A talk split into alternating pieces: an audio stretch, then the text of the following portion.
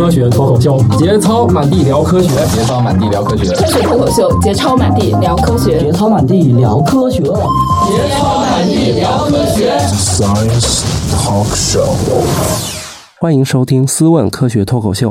我们本期的话题是十月二十号，一起在苹果店面基。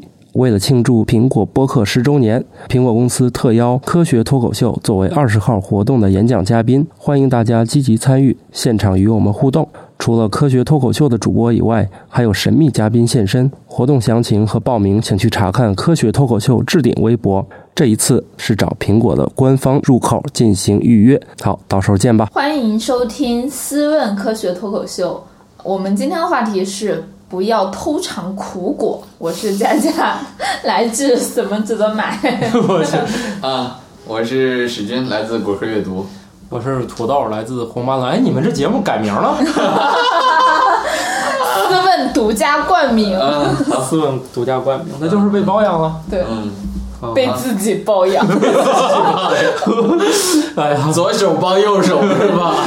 拉着没感觉 啊？是啊，行吧，好，好，好。那这期是说什么？不要偷尝苦，不要偷尝苦果。人家是偷尝禁果，你是偷尝苦果是吧？在我们中国古代植物园里有这么一男和一女啊，男的还少一根骨头，男的少一个。对呀，女人。这这这行行，这这没咱咱咱不说这个，这这搞不懂啊。然后，然后他们发现了什么呢？苦果。嗯，苦果。为为什么要吃呢？那么苦苦果是是怎么说呢？我觉得这期我们想告诉大家的是一件什么样的事情呢？我最开节目最开头还是想跟大家说一个新闻吧。新闻是这样的，那个。也就是二零一五年的九月九号，那个有一则新闻，可能很多人并没有注意到，嗯啊，这个也不属，也不是说天津爆炸那么那么轰动的那种事情啊，嗯嗯，但是它，嗯，实际上是一个生活的案例。当时是在云南大理的宾川县啊，有一家人，他们干什么事儿呢？他们请客吃饭。啊，嗯，呃，然后请了很多很多人吧，会举报吗？没有举报，他们他们是报警了。为什么要报警呢？因为这是一个很严肃的事情，因为参与这个吃饭的二十多个人，将近三十个人，全都中毒了，而且是其中有六个人当场死亡啊，其余二十一个人都送到医院抢救，后来。不知道啊，后后续报道没有看到，所以那二十一个人其实是生死未卜的。嗯啊，这是一，当然这并不是一个说普通的食物中毒的事件啊啊，因为你想这个季节在云南，其实要食物中毒也不容易了，因为云南你想九月份以后它气温是很低的，你没不存在食物腐败什么之类的。关键的问题就是他们吃了一道菜，这菜叫什么呢？叫草乌炖猪脚。哦，这个新闻好像看到了。对，这草乌是啥呀？草乌是什么呢？草乌实际上是一类啊乌头的通称，我们叫毛茛科乌头属的植物啊。我我觉得我们这个乌头不是传说中的毒药吗？没错啊，不是之前还有人那个乌头熬黑芝麻糊，黑暗界的顶级料理。对，这个这也之前新闻上。对，这个可不敢。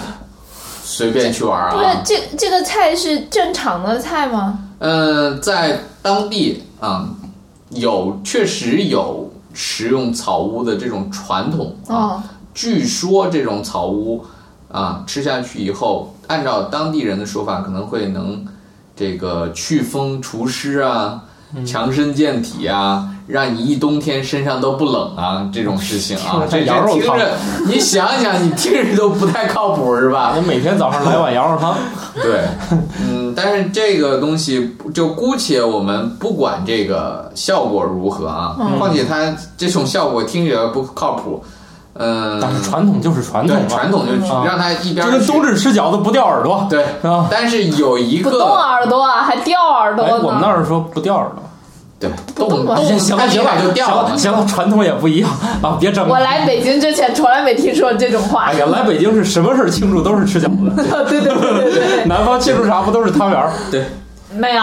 有没有？嗯没有，年糕，嗯年糕还有，嗯，对对，行了行了行了，后来不说的问题就是，这是一个很严肃的事情，我们不知道它能给你带来什么好处，但是我们知道它能给你带来什么坏处，哦，那就是致死。嗯啊，稍不注意就有可能致死。请问这玩意儿这传统咋传承下来的？吃一波儿倒下一波了。还有活下来的。对，当然他在就是说，就是说一般的这种是强身健体筛选下来的都是精华它可能在一般的这种药用的过程中，它有可能会做一些处理啊，因为这里面为什么会致死呢？我们先说致死的原因，就是因为里面含有一种啊会让人感觉到又苦又麻的这种物质，我们叫无头碱。啊，嗯无头碱这种东西致死量非常的低啊，嗯呃，三到五毫克就可以致死哦，啊。呃，它有什么味这是致死量啊，不是你那么少点儿，跟你啥你能尝出来？苦的，三到五毫克，我跟你啥你能那个什么吃出来？，就是柯南里面最喜欢用的氰化钾，不是说 它仁儿个对啊杏仁儿。苦的苦的，你说就几毫克？苦杏仁也是苦的呀，哦苦杏仁对啊带也是苦的呀。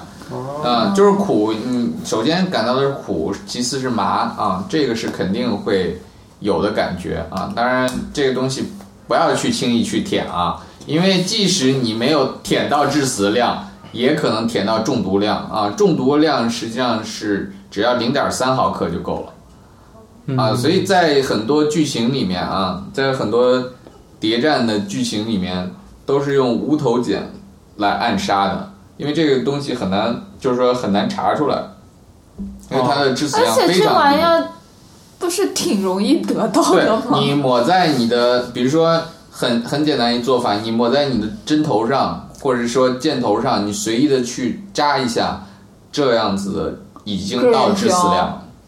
啊，它它在当地啊，在云南的很多地方，因为乌头的分布比较集中，所以当地人在以往狩猎的时候，就是用乌头这种水浸液来涂抹箭头，然后去狩猎。那狩猎完回来这玩意儿能吃吗？能能吃哦它因为加热以后因为你哎这个有也不行不。是就那么一点那么点，然后而且是大量的分布在体内了，是吧？动物体内，哦然后你经过你的高温的炖煮，实际上无头碱确实是会降解一些的。哦啊，就跟土豆说的，为什么之前有人不断吃，是因为确实它在这种处理的过程中，有可能会被分解一些啊，它的毒性它分解成这种我们叫乌头原碱呀、或者说其他的一些类似的物质，这样的物质其实是毒性就没有那么强了，但是也并不是说这种毒性不存在。如果不存在的话，你也感受不到那个所谓的什么什么不冷啊，是吧？这个这个不冷这个感觉是可以出现的。嗯，这种感觉是是真实存在的，就是他喝下去那个东西以后，确实能感觉到不冷暖和。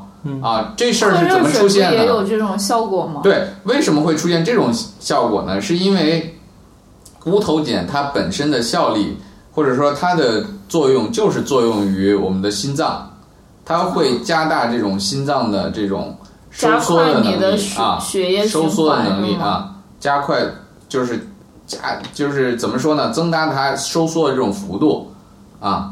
嗯，使劲收缩，使劲收缩啊！你想，你的心脏在使劲收缩，把血液就是把体内的这种血液输送到四肢的时候，带带走了你很多这种核心的热量啊，输送的分配到四肢，你当然会觉得暖和一点了。但是但是这个东西稍微的过量啊，就会让你的心脏就收缩以后就往死的收缩，你就可以想象一下啊，就像再也打不开了。对，就收缩到他一下就就再也开不了了，这种状态，你看这个人就就没得救了。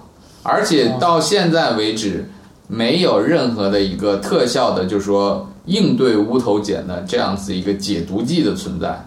没有解药，对，可以说是没有解药的啊！你要能身边的鹤顶红，对，你想让他活下来，那一是靠运气，二是 只能 对，二是靠一些辅助的手法，是吧？你尽量能用一些缓解这种心脏收缩的药物去尽量来对症来做这些事情，否则的话啊，要么你就靠体外循环来做这件事情，那那就很复杂了，是吧？嗯，这个这个这个事情，你你想啊，一般的这种像县级的医院，怎么可能有这种设没有备，是吧？这设备，啊，你你这这就基本上就属于这种，哎，就就毫无价值的就就这么去了啊，仅仅是为了冬天暖和一点嘛。我我觉得这个所以他们啊，多穿。两件衣服又所以这个新闻并不是有人刻意的，而是对他们有食用传统，而这一次运气不太好，嗯吃完中毒了。嗯，这个我觉得，嗯，之前食用不中毒，恰恰是说明这运气实在太好了。多少年都很好。对，这不能说运气，他们运气，嗯，他们这个运气不好，这不属于怎么说呢？点儿太背，不是这个概念，是因为你只要稍微处理不好，就会发生这样的事情。所以我们告诉大家是，这种东西不是要去轻易碰的东西啊、就是有那么多可吃的，大家对。不用非得冒这么大险。对对，就像土豆说的，你干嘛冬天早上不干两大碗羊肉汤？对呀、不是那贵呀、一碗羊肉汤在四线城市喝还要二十块钱一你喝，点什么辣椒水什么之类的也行啊，对对对喝那多单调啊！对，所以所以 加点油，加点羊油。这这事情是，所以就说到这个苦味儿的这个事情啊，这个这个并不鲜见啊，就是说每年都会有这对啊，种而且身边很多人都会说：“哎呀，吃这个苦的好下火什对对么的。对，对就最常见的 一种说法。对这个，就包括我们在北京路边儿啊，嗯，前段时间也还经常会碰见那种卖那个所谓的什么雪菊啊，什么什么天山什么雪莲花儿什么之类的，你看着那东西一看就是红花儿啊，通常是红花儿，或者说类似某种菊花儿弄来的那东西，那挺苦的，那玩意儿喝下去以后，还不是我们平常作为菊花茶用那种杭白菊，它嗯，实际上是一一些作为染色用的那种，我们叫菊科的那种红花，他们用来当这些东西，甚至都不是红花，甚至就是路边的有有可能是那些像什么孔雀草呀、什么二色金鸡菊啊这些东西哇，这个生意来的太容易。，对，掐过来，然后就给你卖给你喝。那卖给你喝，有的人说哦，这确实好像下火是吧？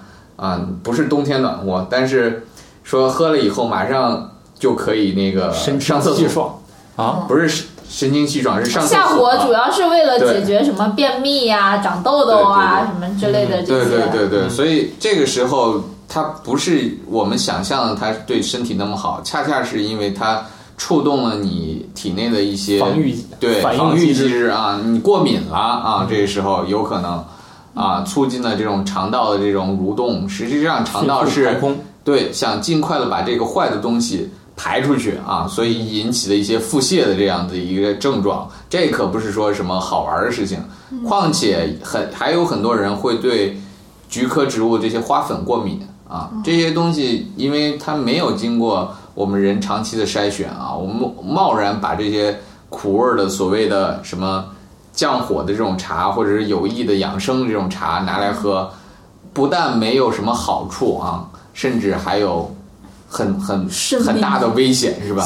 很大的危险。当然，这个这个跟那个吃乌头这个事儿啊，相比，这个还是要。温和了好多啊。这这个还是属于大家可以玩一玩。对，这个还是要温和好多啊。拉拉肚子也不怎么啊样吧对？对对对，但是但是就有人啊，当然不不是抨击某些那个东西啊，因为我有同事他们不就爱团购一些特别贵的水，嗯，他们管那个就叫苦水。对，就是那个有一个有一瓶水，就有一种水特别贵，对，然后那个说是水也不说包装啊，它对挺特别就。是是苦的，喝完他们觉得上厕所对，然后一瓶好像是二十多块还挺钱贵的，是那种大瓶，一特别贵。瓶还挺贵的。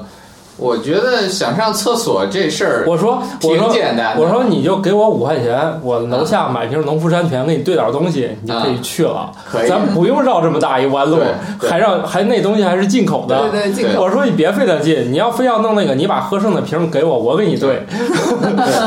这这，我说不要你太多钱，你就把农夫山泉买一件儿，我往里兑兑就行了。这你和点儿混点巴豆或者混点多聚果糖进去都可以啊。对啊，就随便随便巴豆煮水分成多少瓶，往里一兑就就 OK 了。没有问题啊，这个这个东西，特别是大黄也可以吗？啊大黄也可以，哎，而且煮出来绝对是苦水，对，还带色儿的，你倒出来颜色都是是你想要的。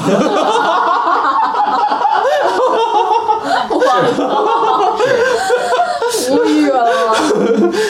所以我们在知道了苦味儿的它的真实面目的时候，我们就不用去刻意的去吃这个苦味儿的东西，特别是啊上山去采这种采集来的这种苦味儿的东西。刚才说的是乌头是吧？实际上，嗯嗯，我们去检索的话，啊，会发现很多很多人去山上采那种所谓的苦丁茶，是吧？这也是一个特别流行的一个概念，是吧？而且苦丁茶感觉好像各地的苦丁茶长得都不太一样。对，这是真的，因为苦丁茶它 我见过就是一根棍儿，没错儿，有棍儿的，有的有有散的啊，因为它包含的实际上既有这种冬青类的这种植物，也有这种木犀科的这种植物啊，它的来源非常啊，所以苦丁茶是很多种茶，非常复杂所以它就啊。跟红茶一样，是个广义的。哎，那不是红茶，它就是茶这个种，它再怎么做，它也是用茶这个种做的。苦丁茶是来源于完全不同的植物，不同科属的植物。嗯啊，只是因为它们共同有苦味儿，所以被就叫苦丁茶对命名了一个名儿叫苦丁茶啊。这个是这个这个这个，你完全不知道，有有的时候你可能完全不知道你的你喝的这壳苦丁茶是用什么东西做的 啊，它只是有苦味儿而已、啊我只是。知道这玩意儿冲完得赶紧喝，你稍微一放就苦的不能喝了。对对，哎，这是啥原因？就为啥苦丁茶就必须一先泡出来赶紧喝？当然你泡的时间越长，这溶出的苦不是物质越多啊。溶出那个水，你单放，它过一会儿也会越那有可能，那其中的有些物质，它可能在氧化过程中，它苦味会增加，也有、也是有可能的。所以就啊得是趁对热刚倒进去就赶紧得喝，要不就喝不成了，那巨苦。对，这也是有可能的啊。但是我说我的意思是，你如果是从这个商场或者说特殊的这种，就是专门卖这些的地方，我觉得是特殊比较好。的，对，就是有包装的，然后有这个商标啊什么之类的嗯还行。如果说是就去路边那种散装的什么之类的，千万不要去那种天桥，对散装的，就是说油商这里买买这些东西啊，特别油商那里就跟吃有关的最好都不要。对，嗯，啊更不要做一件事情是自己上山去采 啊，这是多节省？你不是，这很贵的，自己 这是一种情怀。对情怀，情怀，对情怀自己去，贵啊哎！自己去弄，肯定比买的贵啊！嗯，这个这个东西是很危险的啊！我们反复给大家说，因为因为这个东西，你稍稍不注意，就可能踩到剧毒的这种植物，比如说，嗯，断肠草，这玩意儿也是广泛吻啊，广泛分布。嗯，广泛分布的啊，嗯，当然在北方比较少，在南方会比较多，是吧？有情南方山上会比？较多，就好像，哦，那个，那就顺便说情花这种，说情花和断肠草长一起，这都是扯啊！你哪有说解药和那个毒药非要长在一起呢？那植物药不又不给自己解毒是吧？啊，这都是非常扯的事情啊！是有种说法吗？那橘子就是嗯瓣儿是甜的，里面的那些须须是苦的，所以你必须得连那个一块儿。一块儿吃，不然的话，就只吃里面的那个肉会上火。哎，有研究过它那个那个须里面，它不是比较苦吗？对啊。那那里面有啥？不过好像这个规律没什么，里面苦的主要的物质就来自于柠檬苦素。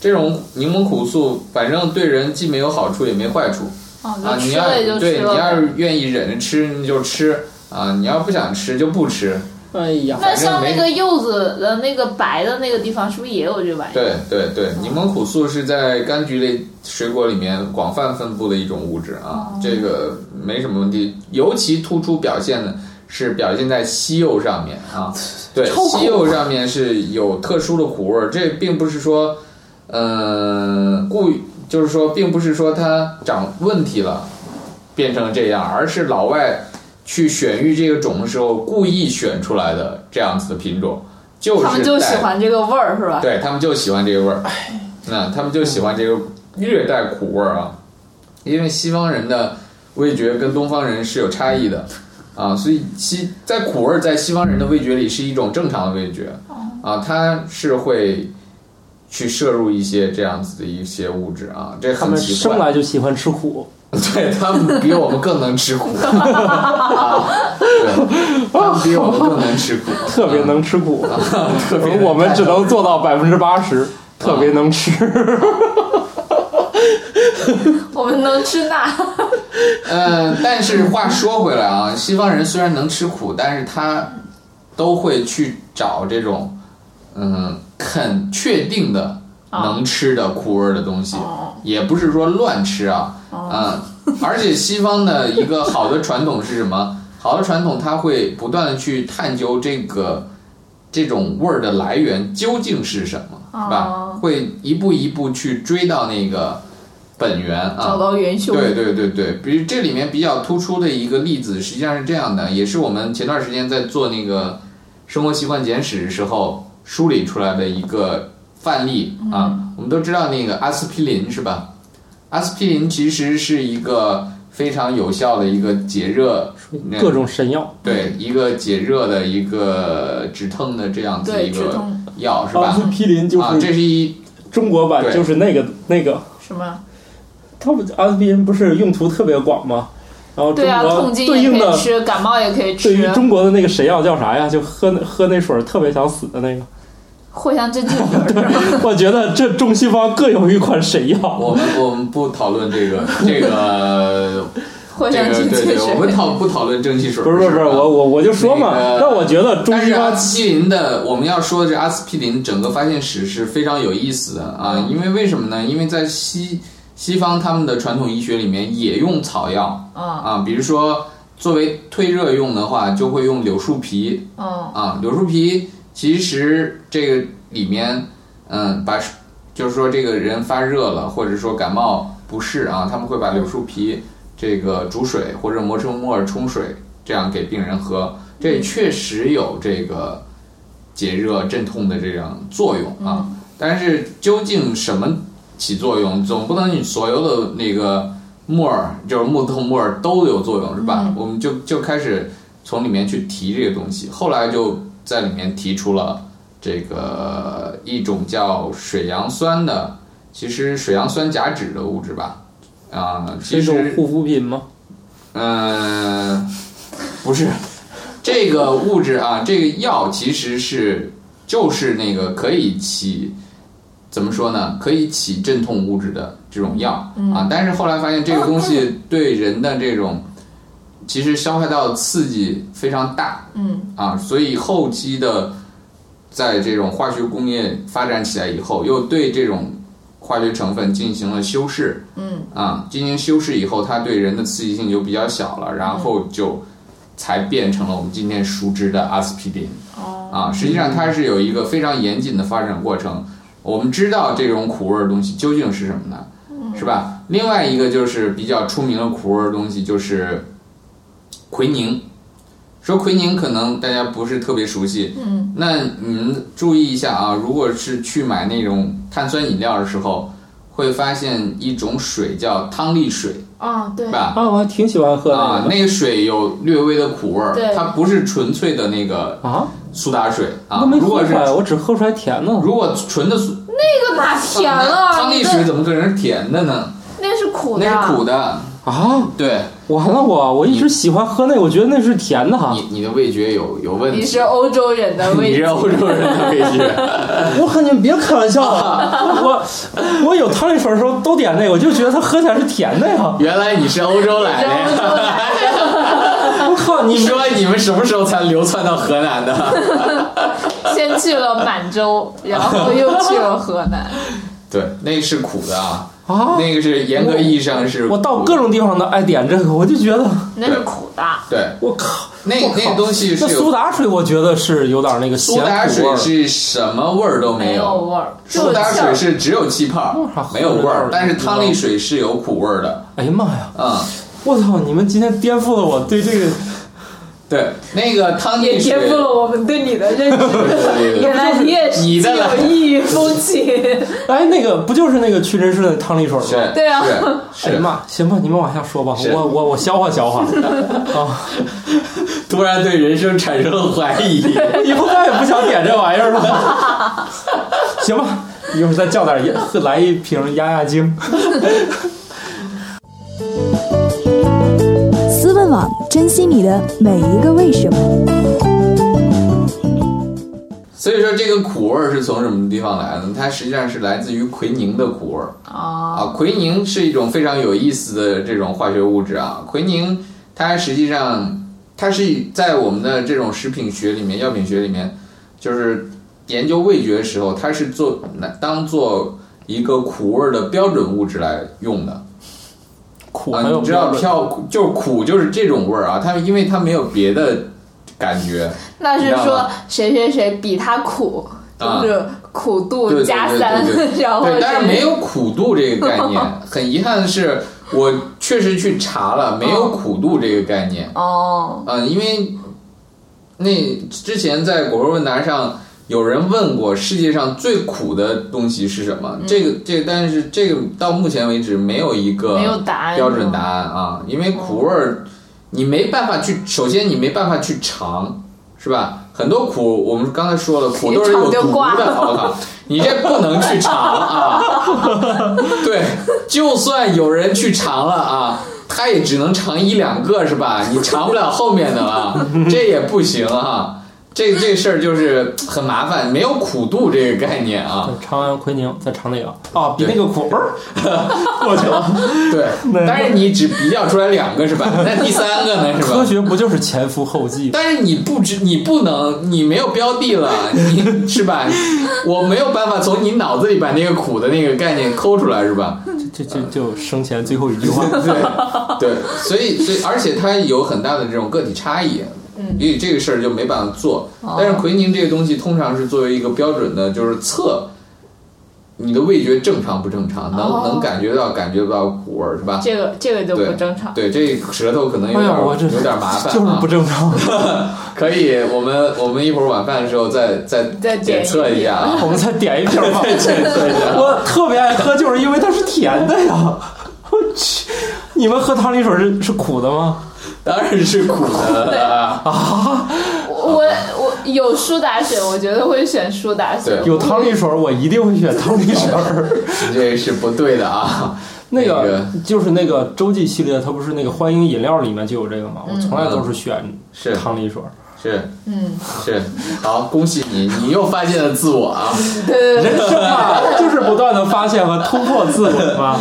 对，所以这个事儿就其实它里面含有这种物质叫叫什么呢？实际上是叫奎宁了。奎宁这种东西当初是怎么发现呢？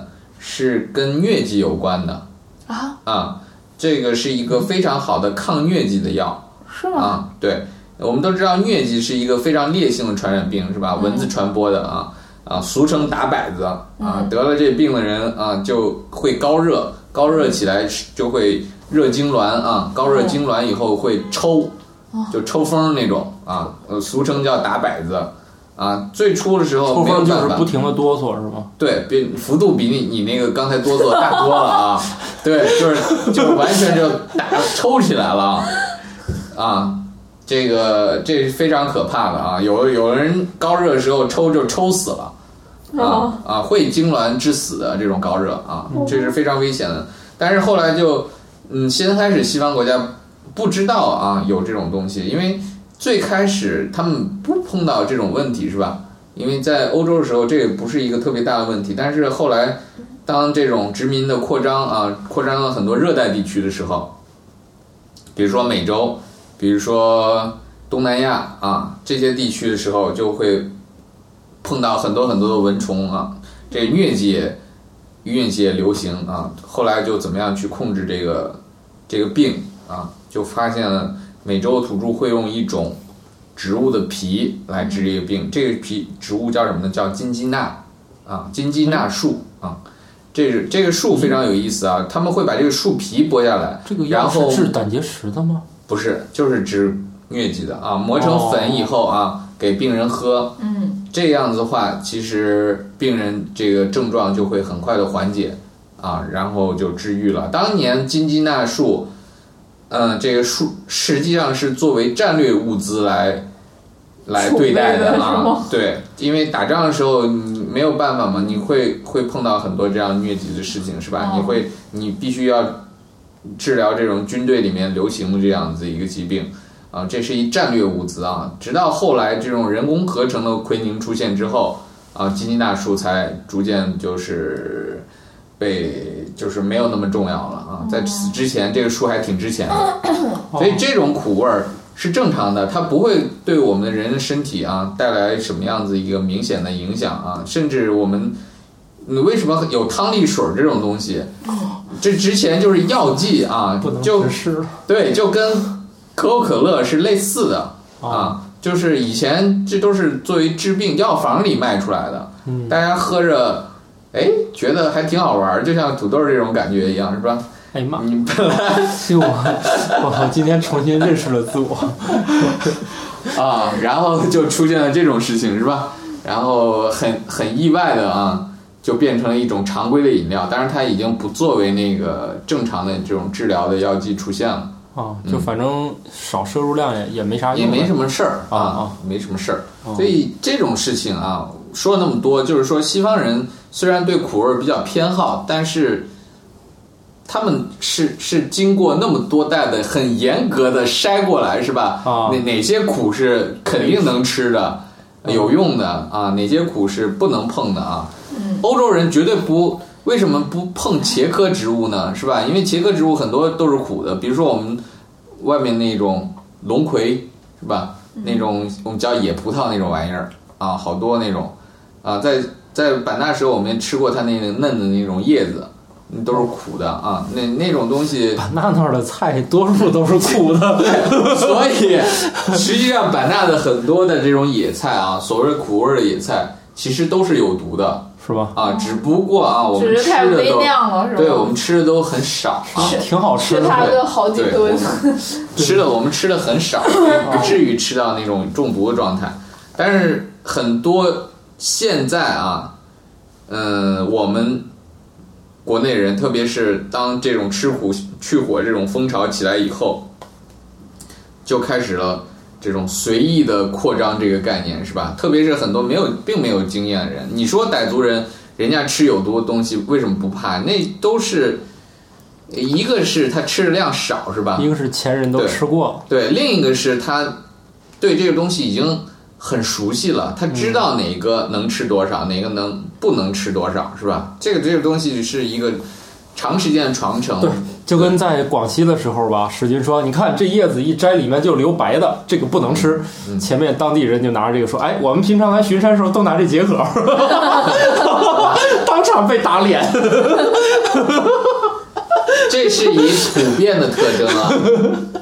你要知道，这是。普遍的特征啊。以，这个留乳汁这个这个东西，这是普遍的特征。嗯，不要去。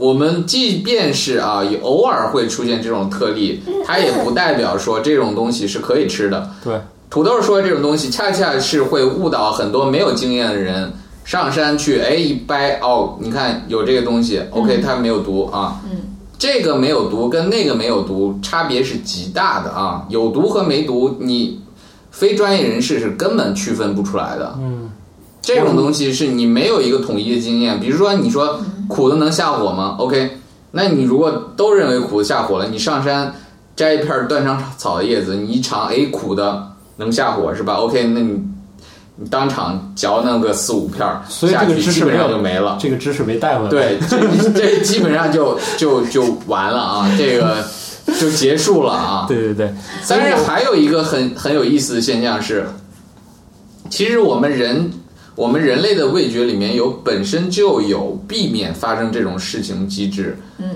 因为我们人本对苦味儿本身就是抗拒的，没有人说天生下来就喜欢吃苦味儿，他们本身是抗拒的。我查了一下那个病例，有一个非常有意思的一个现象啊，就是在福建省的有一个县级医院的一个病例啊，因为福建是当地是这个钩吻的一个集中的分布区啊，很多有很多东西，但是它记录了啊，但将近十几年的这个就是钩吻中毒的这个病例，这叫啥？钩吻？钩吻啊，也也叫断肠草断肠草。啊，哦，积累的这个病例发现啊，其实二百在二百多例病例里面，几乎百分之九十以上是有意去吃的，并不是误服的。他知道这个东西是什么啊，很多可能就处于一些很很特殊的原因，是吧？比如说可能有可能有自杀嫌疑的这种情况啊，他他是有意去吃的啊，我们人不会说无意的去嗯吃这个东西，那甚至也有人可能为了去火去吃，是吧？嗯，然后就或者当苦丁茶去喝，然后就就吃就没了。所以这个时候我们千万千万啊，不要违反自己的这种本性，是吧？觉得不好吃就不要吃，就不要吃！这这世界上有很多好吃的东西。对对 人生下来，你看啊，人不光是不想吃苦，人是趋甜的。对对对啊，人都是愿意。现在人们只是啥呢？受到这个 流行文化的影响，人们克当然了也是健康因素嘛，你不能摄入太多的糖。就平常那个一个是盐，一个是糖嘛，都摄入太多了嘛，所以这个时候大家哎受到时尚文化影响开始克制，对不对？其实也是对健康有好处的，但是实际上人本本能上其实还是非常愿意吃甜的，啊，没错，是吧？而吃甜的其实问题要比吃苦的要要少很多。那肯定的嘛，对啊那肯定的，要要么为啥人就不爱吃苦？是因为苦的危险大，所以人不爱吃苦嘛。对慢慢一代一代，是不是就写入基因了？对对啊，因为喜欢吃苦的那部分啊，肯定就挂了 挂了一堆。活活不到那个能遗传，后代啊。但是由于现在就是技术发达了以后嘛，对对对所以哎，各种东西又被提起来说，对哎，你整这个牛逼，吃这个屌，对对对然后就开始弄出来一些这玩意儿对啊。如如果没有这些资讯或者是技术的话，其实人应该是不会轻易去吃那么多。对对对对，所以现在有很多流传的这种说法，说哎呀，你这个苦味儿的这种茶，什么什么什么对身体好啊，什么之类的啊，嗯我觉得大可不必相信这种事情。这嗯这其实它说到底都是一种危险的信号。嗯，啊苦本身就是危险信号嘛。对，就包括苦杏仁儿而言啊，这都是非常危险的，是吧？这这个东西不是说，嗯，你拿来啊，特别是现在有些那种所谓的所谓的专家。养生大师啊，你给你一个建议说，哎呀，那苦杏仁儿没事儿啊，你苦杏仁儿吃的特别的，那个在冬天吃了特别的清凉是吧？啊，防止那个什么什么各种问题。哇，你这个可是我跟你说，你要是相信这种事儿的话，很可能就凉透了啊，一点儿温度都一点儿温度都没有，都是是有可能的那得啊。放冰箱里，哇塞，这 弄一大抽匣放冰箱里。千万不要相信这种事情啊！那个虽然有些那个药品里面它可能涉及到苦杏仁儿成分，那也是医生来做的事情对啊，那也不是我们平常人随意做的事啊，情，也不是什么养生大师对能给你拍胸脯说吃着绝没事儿对不。是啊！这这个东西是切记切记啊！这这东西是要命的。关键你看啊，一说这个科学的东西一反人们的认知，人们就立马就会很不爽。但是这个养生的东西一反大家的认知，人们就觉得哇，这个牛逼，我们要按这个来，是吧？因为科学都会只是告诉你说做这个肯定会不好，但是他不太会告诉你说做你只要卯着这个做就一定会怎么样怎么样。是的，但是 养生的都是你吃绿豆、吃茄子就肯定能怎么样。长命百岁。对，所以科学为什么不被大人大家那么认同呢？首先，科学的结果具有不确定性。嗯啊，你科学的做法，你我不能说你每天坚持锻炼，你一定能长寿，是吧？这个不好说，这还取决于你基因的问题啊。你你生活环癌境的症的一整就是问题吧几率嘛，身体对多好都都可对，能都可能得嘛。会得是吧？你 你身体再好，你也不能保证这人就不猝死了是吧？这这不好说这种事情以前。不是还有那种对什么台湾什么大将军都吃喝嫖赌抽，还整到对一百多岁才挂了。对，但是养生大师会告诉你，你只要坚持百步走三万天，你一定可以活到九十岁，是吧？你这个事情你就没办法 坚持啊。三万天，对天已经八八十多岁了，还得从小就走。对对对。得坚持走下来哟。对，对你人家也说的也没错，是吧？也没错，但是你你觉得这有意义吗？你要坚持四万步的话，四万天就更牛逼了。关键在于能坚持下来。对，这就是所谓的养生跟科学之间的这种差异。对，养生虽然它不直接就是说打击你的这个希望啊，嗯。虽然科学有时候很很打击人的，科学是一种很冷酷的一个，对，你就想很就是你冷了解了那么多。真相之后，对对你就会觉得很心塞。对 对对，但是养生跟生活是不一样的。对，但是养生看看起来有很多养生理论，我不知道所有的养生理论都不对，其实有些养生，其实它就是一种比较健康的建议生活方式啊，只生活不过它方式，只不过就被归类到养生的对对对里面了。，但是养生的很多养生大师的建议，它看起来很温暖，其其然无卵用，是吧？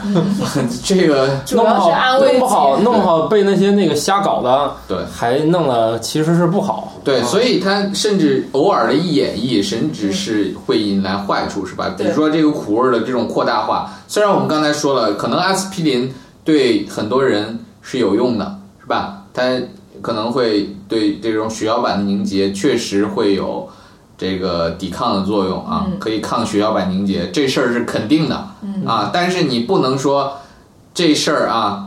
就把它变成一个怎么说呢？所有的苦的这种药都是一个都是一个好事儿啊，嗯都抗血小板凝结啊，都抗血栓了，我操，都抗氧化了啊！这不能扩大化，啊！不能无限扩大。对对对对对，中我们中国人很多时候去归类这种所谓的一种一类物质吧，我们习惯的是按类来做啊，不像西方是按种来做，是吧？对啊，你看我们那个为什么？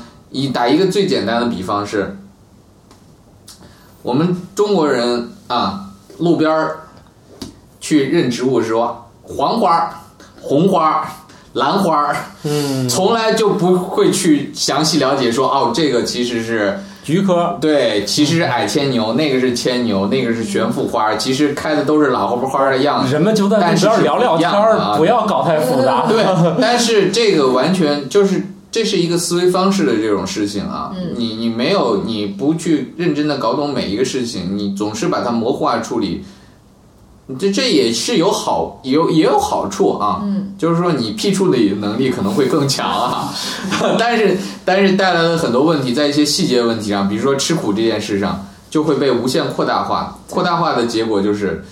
啊，会带来很多危险。嗯啊，你这这个就没得跑了。所以怎么说呢？反复来说啊，还是不就是说不必要吃的苦啊，我们尽量去避免吃。嗯啊，这个事情你要是非要想吃的话，你吃那些我们都比较确定的啊，没什么事儿的，比如说。土豆特别享受汤力水是吧？我去，这个不但这这我明明觉得是甜的，它 这个就是呃什么汤力水啊、西柚啊，对对，西柚，对，那这是没有问题的啊。还有什么呀？对对对，哎，那个莲子的那个心，啊，莲心儿也是苦的，对啊这是这是也是没有问题的啊。这个当然这个也不建议大家去多吃多吃啊。呃，有人说莲心茶下火，说喝了肯定下火，那肯定是有效果了。你多喝几杯肯定会上厕所的，啊这个是肯定的啊。那不就是中不喝绿毒了吗？茶也行吧？那不就是中毒了是吗？那个啊，当然绿茶你喝多了也是会中毒的啊，不是说喝茶你喝茶也能喝到中毒的。喝水喝、喝太多也对对对，但是茶的那个它茶碱就是咖啡因摄入过量的话，对确实会中咖啡因毒的。和茶碱和咖啡因这两个也会中毒。是一样的东西，是还是一样一样样，茶碱就是咖啡因吗对对对对，完全一样的？当然茶碱它很复杂了，这种生物碱很复杂，是吧？哦它里面的生物碱很复杂，但是咖啡因是主要的这种成分啊。哦，这里面是主要的这种成成分，当然了，茶多酚是另外一种物质，是吧？茶多酚是我们提的比较健康的。其他的其他的东西了啊，对，嗯。茶多酚啥效果来着？为啥现在都抗氧化，抗氧化是嘛。哦？嗯，对。合着我一天哦，难怪茶对。咖啡和茶掺着喝，其实也不会喝喝醉是吧？那都是一种物质，怎么能喝醉呢？就让你白酒兑红酒，其实 哎，一样比如说你像那个茶，如果你在三泡以内，像它那个含量大概，那取我还你要用多少茶叶？你你用放多少茶茶叶，咱就按正常那喝法的话，还有茶是什么种类啊？哦从哪儿产的？你冲泡的温度是多高？这都是有影响的。那它跟咖啡喝起来哪个茶咖啡因摄入量高一些？当然咖啡的更咖高一些啊。啡的更高啊。哦咖啡是煮过了呀，哦哪怕咖啡是你速溶提纯的过的，咖啡是你是煮过的，，对，你要不就是溶出量更高。哦，好吧，哎呀，这一天我在我我就想起一个事儿，我以前的同事说，他说中国和那个欧洲人最无法互相理解的是，你们茶一天怎么能从早上喝到晚上呢？对而我们不能理解的是，你们咖啡怎么能从早上喝到晚上呢？他们就可以一天喝好几杯嘛。是可以啊，嗯这个是有耐受性的，是吧？所以是而且所以那个它越喝的越多的话，他的那个就是，呃，嗯，就是它的那个承受度好像会更高。对，然后值越来越高，而且现在很多软饮料里面都有咖啡因。对。就我们最熟悉的可口可乐里面就有。对，对，对，咖啡因，对，现在现在可口可乐里面，嗯，这东西实际上是是最初啊，这个本身是它的一个非常重要的有效成分。啊，哦，咖啡因本身就是它的一个非常重要的一个有效成分啊，这个东西你你可可乐为什么会也是会兴奋呢？嗯，其实就是跟里面的咖啡因是有关系的，昨天晚上就是吃晚饭的时候来了一杯，整到两三点都没睡着。甚至可口可乐最原始的配方里面，实际上是有可卡因的啊哦，，它它是用古柯来古柯的叶子来配制这个秘方，是吧只不过后来后来骨科这个可卡因这个就是骨科被从这个配方里面移出之后，嗯才没有了可卡因这个东西啊。最初的配方里面实际上是有骨科叶子的啊。这个当然了，现在骨科叶子在南美的很多地方仍然是合法的哦。啊。这个就跟大麻在这个荷兰是合法的一样。哎，那啊个什么苦艾酒里面是含什么东西？呃它不是也是可以置换的一种？对，那是另外一种植物了啊，那另外一种植物也是具有那种致致幻的那种能力的，嗯，就是喝多了会会有那种幻觉产生，是吧？嗯，当然了，我觉得吧，我们这个节目必须要重申的是，那个虽然我们这个我们这期节目千万不是什么指导性的节目，千万不要拿这个去坑人。对，虽然而且当然了，由于这种物质，其实这个无论断肠草或者乌头这样的东西，其实是广泛分布的，到处都有。对，但是就是包括你自己去采，可能也有危险啊。所以特别像无头，你摸完是不是也得洗洗手啊什么的？这些事儿，嗯那个是操作不当，倒倒倒不至于啊，你摸摸倒倒是无妨啊，啊你只要摸了去就在啃它啊，舔呢。不要去啃它就行，不要触及它的枝叶啊。那个，哦所以在山上，如果你不认识的东西，就千万别折断了，留出汁儿来，还尝尝。对啊对对。就就走，就是来去不带走一草一叶。对，就是最好是这样。实际上就是自然当中还是有一些危险，而且这个危险到处都存在。它没错，呃，当然了，你更不可能利用这个去害人啊，因为特征都很明显嗯啊，不是专业干这行的，就就就不用参考这节目，对对。对对对，我我们还是想让大家尽量的保证自己的安全哈。对这这东西是非常非常。另外呢，它它的味道真的是不好，是吧？苦味儿的你一舔就能舔出来。